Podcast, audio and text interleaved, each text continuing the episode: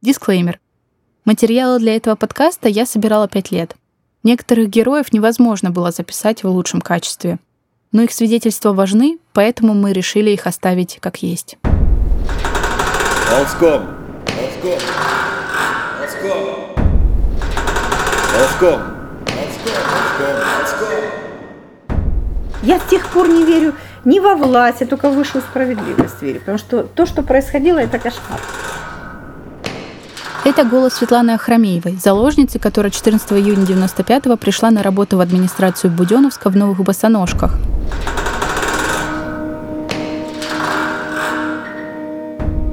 В тот день начался один из самых крупных терактов в истории современной России, про который, если и говорят, то только в канун очередной годовщины.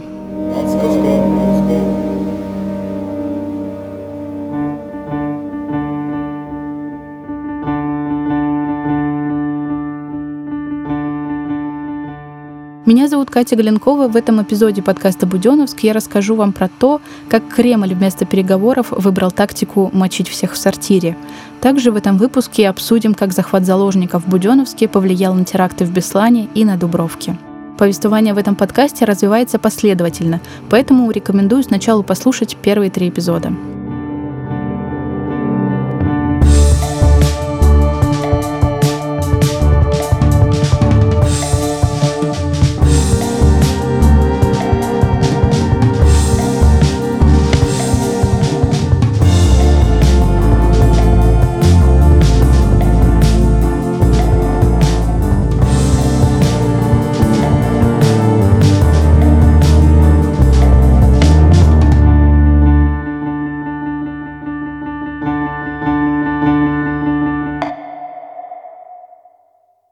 В захваченной больнице Светлана Ахрамеева, как и другие заложники, которых вы слышали в этом подкасте, смотрела телевизор.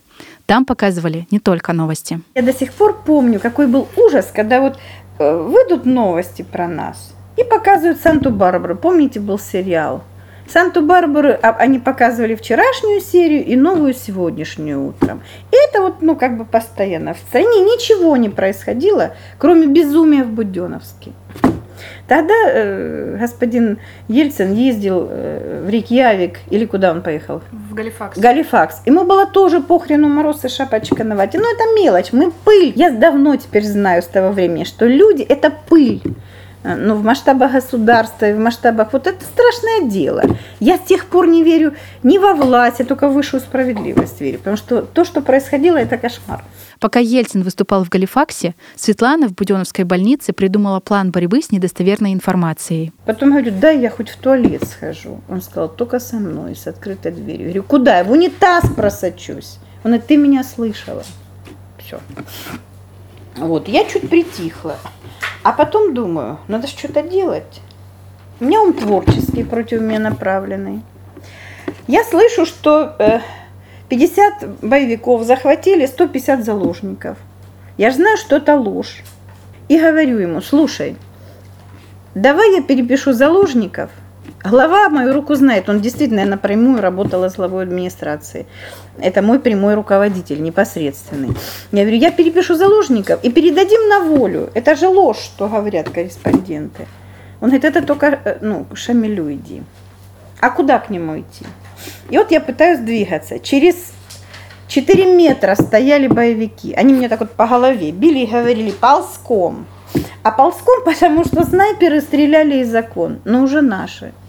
Ты что, не видишь, что я баба, что я не боевичка?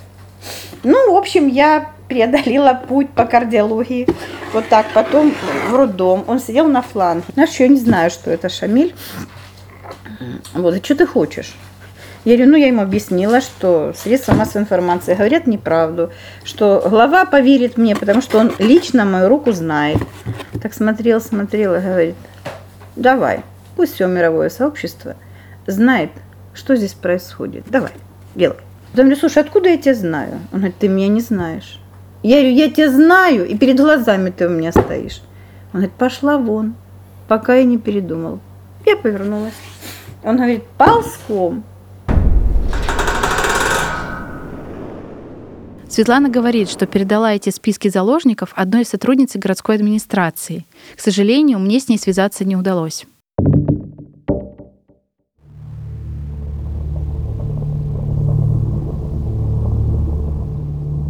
Террористическая атака на Буденовск в июне 1995 года – первый теракт в России с тысячами заложников.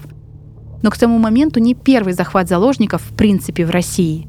Вот отрывок из выпусков новостей того времени на телеканале ОРТ. За последние два года на территории России шесть раз совершались террористические акты захватом заложников. Хронология этих событий такова. 23 декабря 1993 года. Четверо вооруженных преступников захватили 14 школьников в Ростове-на-Дону. Бандиты требовали вертолет, деньги и намеревались лететь в Иран. После посадки вертолета в Махачкале были задержаны. 10 миллионов долларов изъяты. Операция обошлась без жертв. 19 мая 1994 года в Москве на Фрунзенской набережной двое вооруженных людей ворвались в пункт обмена валют, захватив трех заложников и потребовав 1 миллион долларов выкупа. В результате штурма заложники были освобождены, двое бандитов убиты. 28 июня 1994 года захвачен автобус близ Минеральных вод, в котором находилось 34 человека. 29 июня террористов задержали, никто из заложников не пострадал. Рейсовый автобус с 41 пассажиром захватили четверо чеченцев 28 июля 1994 года в районе Пятигорска. Требование 15 миллионов долларов и вертолет. На следующий день в ходе операции по освобождению захваченных людей 19 из них получили ранения, когда один из бандитов взорвал гранату в салоне. Пятеро из числа раненых скончались, террористы были задержаны. 25 октября 1994 года жителям Баку захвачен пассажирский самолет Як-40. После его посадки в Махачкале в обмен на 800 тысяч долларов были выведены из самолета заложники. Террорист покончил с собой, взорвав самодельное устройство. 24 ноября 1994 года электротехник шахты «Южная» Владимир Башко захватил самолет Ту-134 с 61 пассажиром на борту, совершавший рейс Сыктывкар-Санкт-Петербург. Он приказал пилотам лететь в Данию с посадкой в Таллине. После приземления в Таллине и переговоров с эстонскими властями преступник отпустил пассажиров и членов экипажа, а сам сдался полиции. При захвате заложников и до, и после Буденовска тоже были переговоры и переговорщики. Сотрудники спецподразделений ФСБ разговаривали с террористами. Вот отрывок из интервью бойца спецподразделения группы «Альфа» Сергея Милицкого Екатеринбургскому изданию Е1 про то, как он вел переговоры и руководил операцией по освобождению заложников в минеральных водах в 2001 году. Милицкий также участвовал в операциях в Буденовске и Беслане. Со мной Сергей Владимирович отказался разговаривать. Самое страшное – это первый контакт. Не бояться пойти туда, не думать о том, что тебя могут убить. Сделать этот шаг. Потом сказал фразу, получил ответ «Все, не убили, можно разговаривать». В минеральных водах один деятель захватил автобус. Я иду такой в рубашке, в галстуке, типа представитель администрации. Говорю, я пришел. Тот мне, заходи. Я, я боюсь. Он, да ничего не будет. И я понимаю, что он сейчас это сказал перед своими, его услышали. Это много значит. Контакт произошел. Захожу в этот автобус, и непонятно, почему пришло такое. Говорю, граждане, все в порядке, президент пообещал выполнить требования, не волнуйтесь. И потом пошел диалог.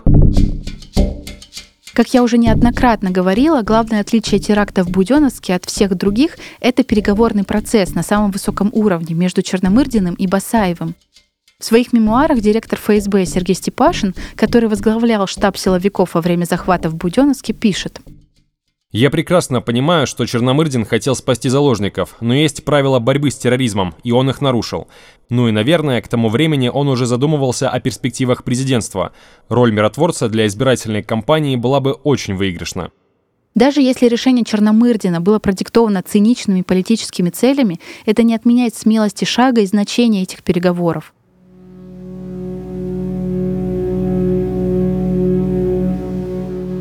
Уже в сентябре 1999 года на одной из своих первых пресс-конференций в роли преемника Ельцина тогдашний глава правительства России Владимир Путин четко даст понять, что такие шаги и такой гуманизм в прошлом. Мы будем преследовать террористов везде. В аэропорту, в аэропорту. Значит, вы уж меня извините, в туалете поймаем, мы и, и в сортире их замочим, в конце концов. Все, вопрос закрыт окончательно. Обсуждают с правозащитником Валерием Борщевым, который в 95-м был в группе Ковалева в захваченной больнице, почему практика переговоров на высшем уровне после Буденовска не повторялась. Здесь получилось, потому что мы пошли на переговоры. И именно это вызвало жесточайшее противодействие ФСБ и властей, и Черномырдина, который чувствовал себя проигравшим, как я понимаю. То есть он как бы участвовал в спасении, но политически он проиграл, потому что после этого э, начался мирный процесс. Там, вот. И после этого было принято решение никаких переговоров с террористами не вести. И Беслан это было ответом на наши действия.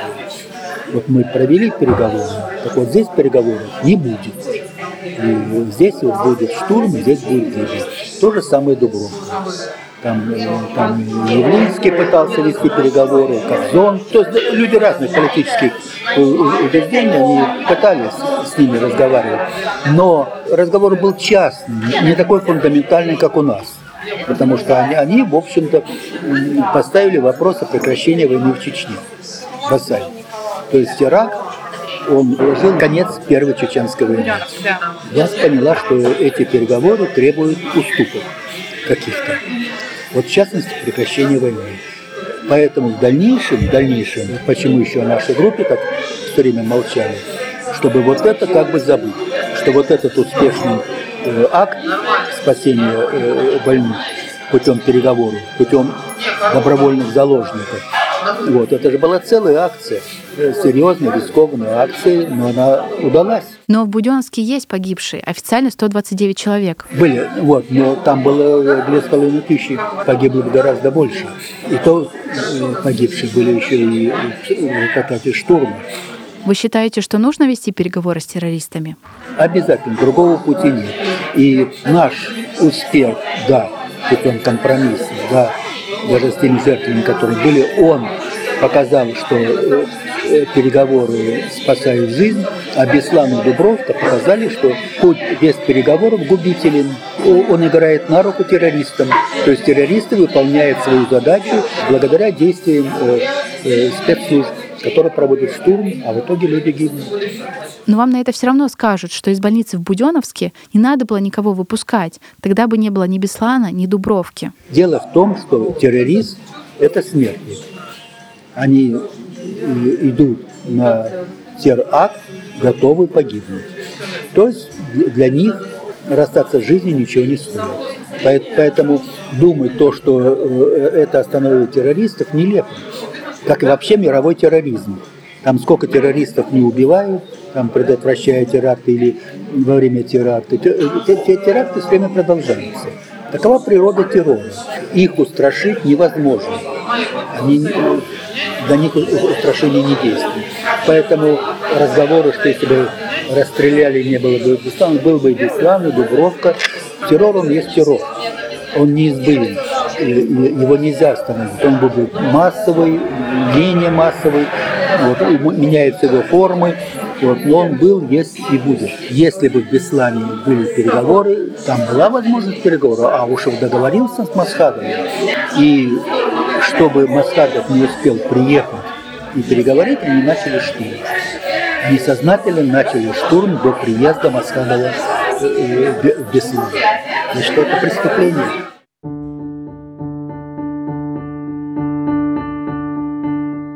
Сейчас, через десятки лет после терактов в Буденновске, после терактов на Дубровке и в Беслане, Сергей Степашин оставался в убеждении, что решать проблемы с террористами нужно силовыми методами. В своей книге он пишет так. Буденновск поставил меня перед выбором, который сделать почти невозможно. Как ни реши, будут смерти. Но почему-то дальше в тексте Сергей Степашин продолжает рассуждать о необходимости расстрела автобусов, на которых террористы выехали из Буденновска и прикрывались живым щитом из заложников – если бы решились на захват, был шанс свести риск к минимуму. В любом случае, мы бы спасли тысячи других жизней, которые потом унесла война. Басаев был бы уничтожен, а он являлся ключевой фигурой. Его смерть многое изменила бы в ходе событий. Это была бы совершенно другая история. Я не смог настоять на своей позиции. Ни я, ни Ерин. В результате война длилась до августа 96-го, а потом полыхнула с новой силой в 99-м. Так или иначе, снимать ответственность с себя я не могу.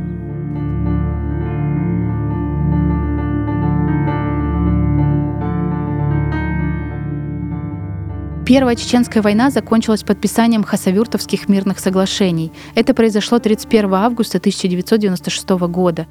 Документ предусматривал вывод российской армии из Чечни и подписание между Россией и Чечней политического соглашения об отложенном статусе Чеченской Республики до конца 2001 года.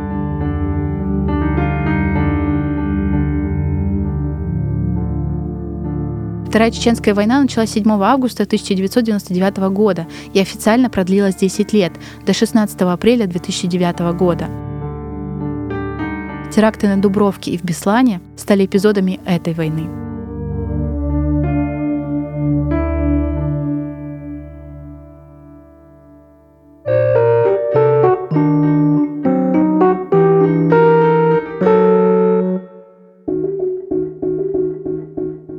Теракт в театральном центре на Дубровке во время мюзикла «Нордост» произошел 23 октября 2002 года. В заложниках оказалось почти тысяча человек.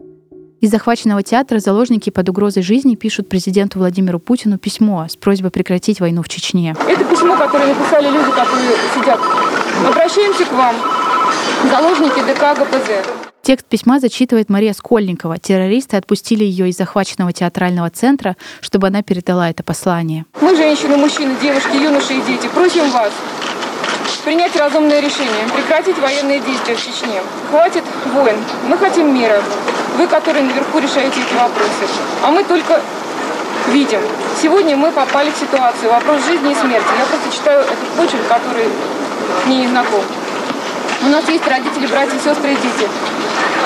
На вашей совести их жизнь. Мы просим вас, нашей жизни.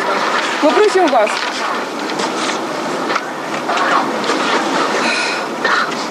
решить вопрос мирным путем, иначе прольется слишком много крови.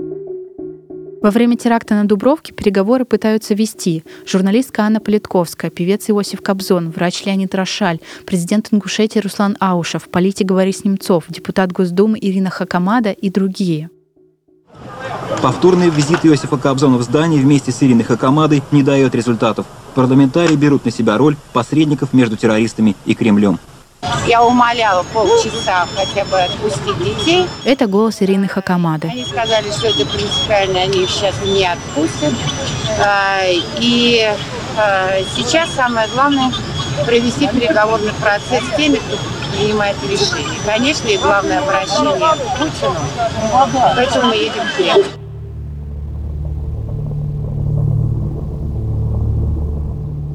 Переговорщикам удавалось вызволять по несколько человек, но каких-то распоряжений из Кремля так и не поступило. 26 октября спецподразделения начали штурм с применением усыпляющего газа. Часть заложников погибла именно от него. Всего в теракте на Дубровке, по данной общественной организации «Нордост», погибли 174 человека – в 2011 году Европейский суд по правам человека удовлетворил жалобу потерпевших, которые обвиняли власти России в необоснованном применении силы, неоказании заложникам своевременной медицинской помощи и недостаточно эффективном расследовании теракта.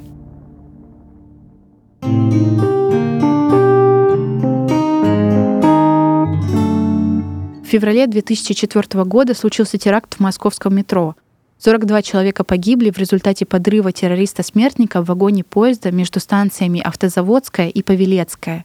В этот же день Путин выступил с заявлением. Не делала этого Россия и не будет делать этого в будущем. Россия не ведет переговоров с террористами. Она их уничтожает.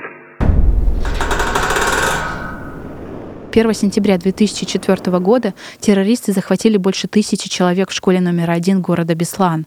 Где-то за месяц до этого местным властям начинают поступать сообщения или по-другому телетайпограммы о готовящемся теракте. В этих телетайпограммах э, говорится очень подробно о том, что готовится теракт, о том, что в середине августа соберутся боевики в Молгобекском районе Ингушетии, вероятно, недалеко от села Псидах есть такое в э, Ингушетии. Это говорит юрист Кирилл Каратеев, представлявший интересы заявителей по делу Тагаева и другие против России.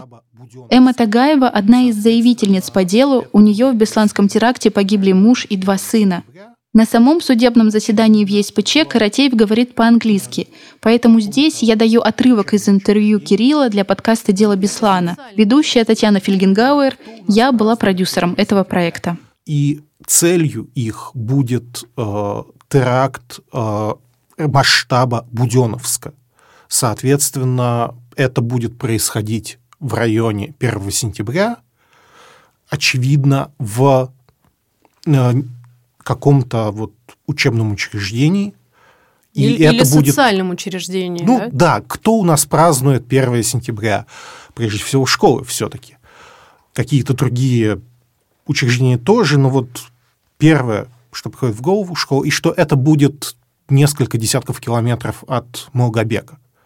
Дальше вы ставите циркуль в Молгобек на карте, проводите 30 километров э, радиус, и единственный крупный город – это Беслан. Представитель России на суде в ЕСПЧ аргументировал бездействие государства так. Даже при наличии приблизительных ориентировок о возможном теракте 1 сентября, поступивших за три дня до событий, следует отметить, что школа номер один в Беслане являлась одним из нескольких сотен образовательных учреждений, каждый из которых потенциально могли подвергнуться террористической атаке.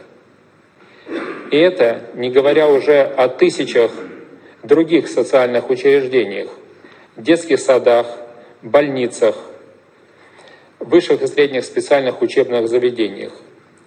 В материалах национального расследования отсутствуют какие-либо доказательства того, что объект нападения был определен террористами заранее. Подобная неопределенность относительно потенциального объекта атаки, безусловно, делала невозможным его предотвращение. Более того, ничто не позволяет утверждать, что в случае усиления охраны образовательных учреждений террористы не выбрали бы иной объект или не реализовали бы запланированную акцию в другой день. В частности, даже если бы регион был переведен на чрезвычайное положение – и возле каждого образовательного учреждения было бы выставлено оцепление, упорство и подготовка террористов убедительно показали, что теракт был бы все равно совершен позже, после снятия мер, либо в соседних регионах. Наверное, сейчас легко рассуждать, что ничего не могло спасти 334 человека во время теракта в Буденовске. Слушаю это, и меня прям злость берет. В свою очередь, Европейский суд по правам человека удовлетворил жалобу родственников детей, погибших или пострадавших в теракте в Беслане. ЕСПЧ признал, что российские власти нарушили вторую статью Европейской конвенции о защите прав человека и основных свобод. Это право на жизнь. В том числе и потому, что Россия не предотвратила угрозу для жизни людей и должным образом не спланировала штурм.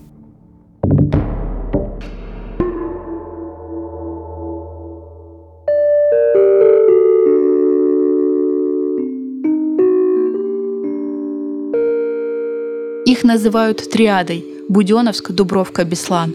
Три теракта по схожему сценарию захвата заложников, один и тот же организатор Басаев и повторяющиеся как рефрен требования прекратить войну в Чечне. Спрашиваю у Олега Орлова, сопредседателя Центра защиты прав человека «Мемориал» и участника группы Ковалева, корректно ли говорить о схожих чертах этих трех трагедий? Я бы говорил не о триаде, а все-таки, не знаю, есть ли такое квадриада мы все забываем все время теракт Салмана Радуева, да, захват заложников э, в Кизляре, январь 96 -го года. Вот еще один в этой цепи такое важное событие. Получается, да, два первых события касаются Первой Чеченской войны, два вторых события, а именно Дубровка и Беслан, касаются событий Второй Чеченской войны. Да? Такая симметрия получается. По сути дела, любые события можно как-то объединять между собой. А можно разъединять. Три события, да, а, три из четырех. Это Буденновск, Дубровка в Москве и а, Беслан. Так или иначе, ко всем этим событиям причастен Басаев. Насколько к двум последним событиям он причастен? Вопрос, он причастен, но насколько, да, какая его там роль? Мы точно не знаем, да, скорее это догадки. Первое событие Буденовское – это целиком непосредственно его организация и командование. Другим он э, причастен как человек, который участвовал в подготовке, который направлял туда, собственно говоря, террористов. Но вот детально, насколько он был руководителем, так сказать, идеологом при подготовке, ну, мы точно не знаем. Что касается теракта в Кизляре в январе 96 года, то там Басаев, конечно, просто, насколько мы понимаем, не имел никакого отношения непосредственно. Салман Радуев э, взял все на себя, э, с ним вместе э, участвовал непосредственно на месте полевой командир Исрапилов. Но, опять же, Басаев связан, потому что ну, потому что Радуев просто э, повторял, э, просто копировал то, что сделал э, Басаев э, в Буденновске. Это Радуеву плохо спалось, э, когда вот другой террорист сделал что-то такое мощное и очень сильно известное, и он хотел таких же лавров. Ну, понятно ему, таких лавров, в кавычках, да, страшных лавров не удалось получить но, по крайней мере, в чем-то он э, скопировал это событие, в чем-то это был, была скорее пародия на, на действия Басаева. Что еще общего во всех? Ну, понятно, общее, что все теракты связаны с захватом большого количества заложников и требования прекращения военных действий в Чечне э, со стороны э, Кремля. Получается, мы можем говорить о том, что эти теракты похожи, но не стоит забывать и о различиях. После Буденовска в отставку ушли министр по делам национальности Егоров, директор ФСБ Степашин и министр внутренних дел Ерин. А еще в 95-м президентом был Борис Ельцин. А после теракта в Беслане отменили выборы губернаторов. Это случилось уже при Путине. О других различиях говорит правозащитник Олег Орлов. И все-таки в первых двух случаях Буденовск и Кизляр, где Радуев командовал, там реально начались переговоры, вопреки желанию федеральных властей в начале, да, вопреки, по крайней мере, э, теми, кто командовал действиями силовиков на месте, абсолютно вопреки их желанию. Но такие переговоры начались и привели к каким-то конкретным результатам. Значит, два других события уже Второй Чеченской войны, Дубровка и Беслан, там э, силовики реально рулили до конца. Э, видимо, учитывая предыдущий опыт, они сумели э, отсечь все другие инициативы и рулили до конца. Это привело к гибели заложников. Ну, привело к тому, к чему они всегда стремились. К уничтожению террористов ценой гибели заложников. Но на Дубровке, ну, как и в Беслане, да, не всех заложников, но большой его часть. Еще отличие, я бы сказал, нарастающее э, зверство со стороны террористов. Оно всегда было зверство, да, и в Буденовске, и в Кизляре, но все-таки то, как с самими заложниками обходились уже и в Дубровке, а особенно в Беслане, ну, просто какое-то ну, зверство, э, переходящее всякие границы, особенно с детьми, как в Беслане террористы обходились. Ничего подобного а во время тех э, двух терактов э, Басаева и Радуева все-таки не было. Такого зверства, чтобы там, не давать воду, там, издеваться – над э, заложниками, ну и близко не было.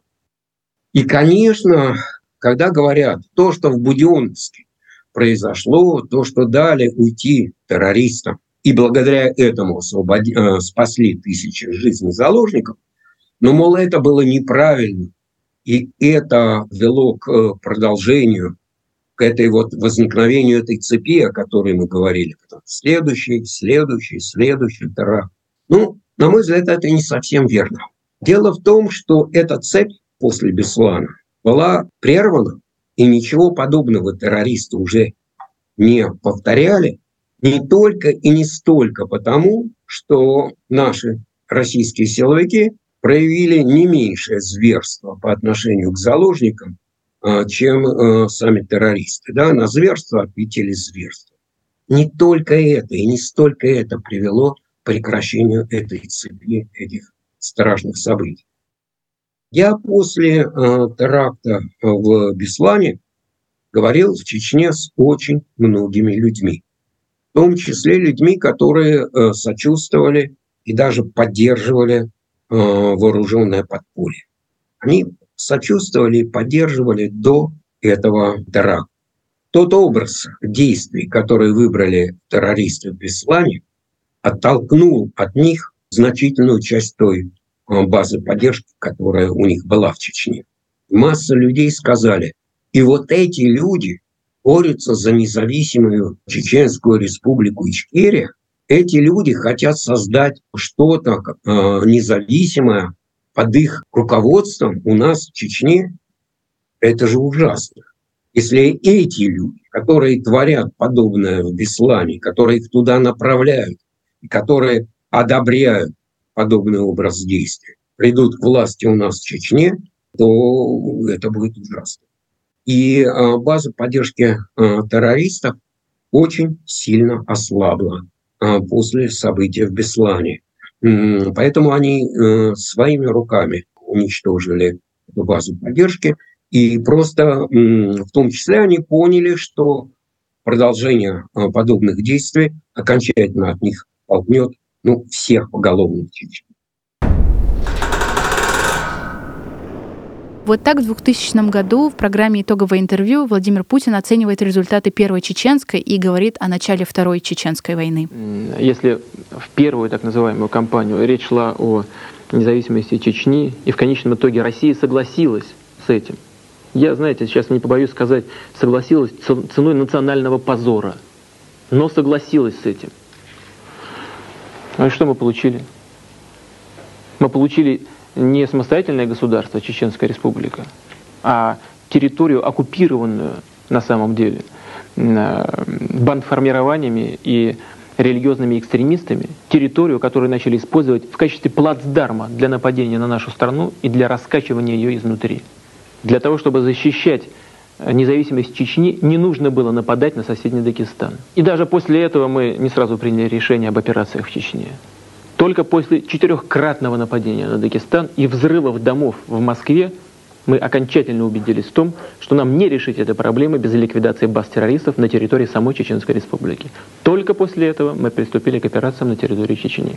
Под операциями Владимир Путин имеет в виду Вторую Чеченскую войну. Официально она длилась 10 лет. Но если в Буденовске э, группа Ковалева сделала так много, э, получилось договориться, почему группа Ковалева не приехала в Беслан и на Дубровку? А, понимаете, эм, там попыталась быть переговорщицей э, другой человек, Анна Степановна Политковская. Мы прекрасно понимаем, что ей это не удалось. Мы понимали, ну, во-первых, кто такой был э, Ковалев на момент Буденовска? Он был омбудсменом, первым э, уполномоченным по правам человека в России. Он был э, главой Комитета по правам человека при президенте и очень известным влиятельным депутатом. Именно поэтому он мог оказывать влияние. Уже э, он пытался оказывать влияние, когда были события в Кизляре. Мы в сам Кизляр просто не успели, очень быстро развивались события. Но, он э, по мере развития этих событий писал и э, пытался дозвониться, э, обращался к Ельцину. В целом, к началу Второй Чеченской войны, ну, собственно говоря, кто такие были мемориальцы, да? Неправительственная некоммерческая организация, которую власть считает враждебной для себя, не приветствует деятельность.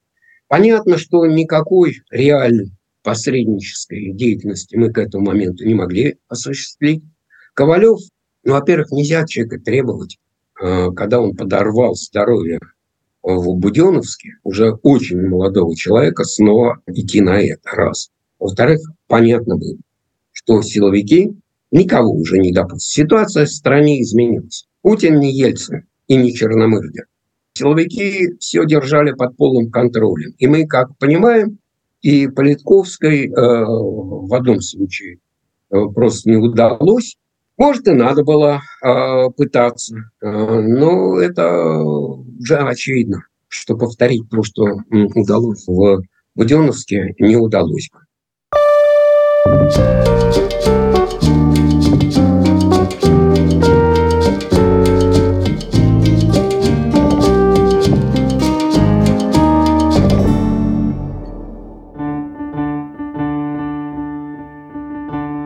Это конец четвертого эпизода подкаста «Буденовск». В следующем, финальном выпуске я познакомлю вас с одной из самых дорогих моему сердцу героинь этой истории и поделюсь своими личными переживаниями о поездке на 24-ю годовщину теракта.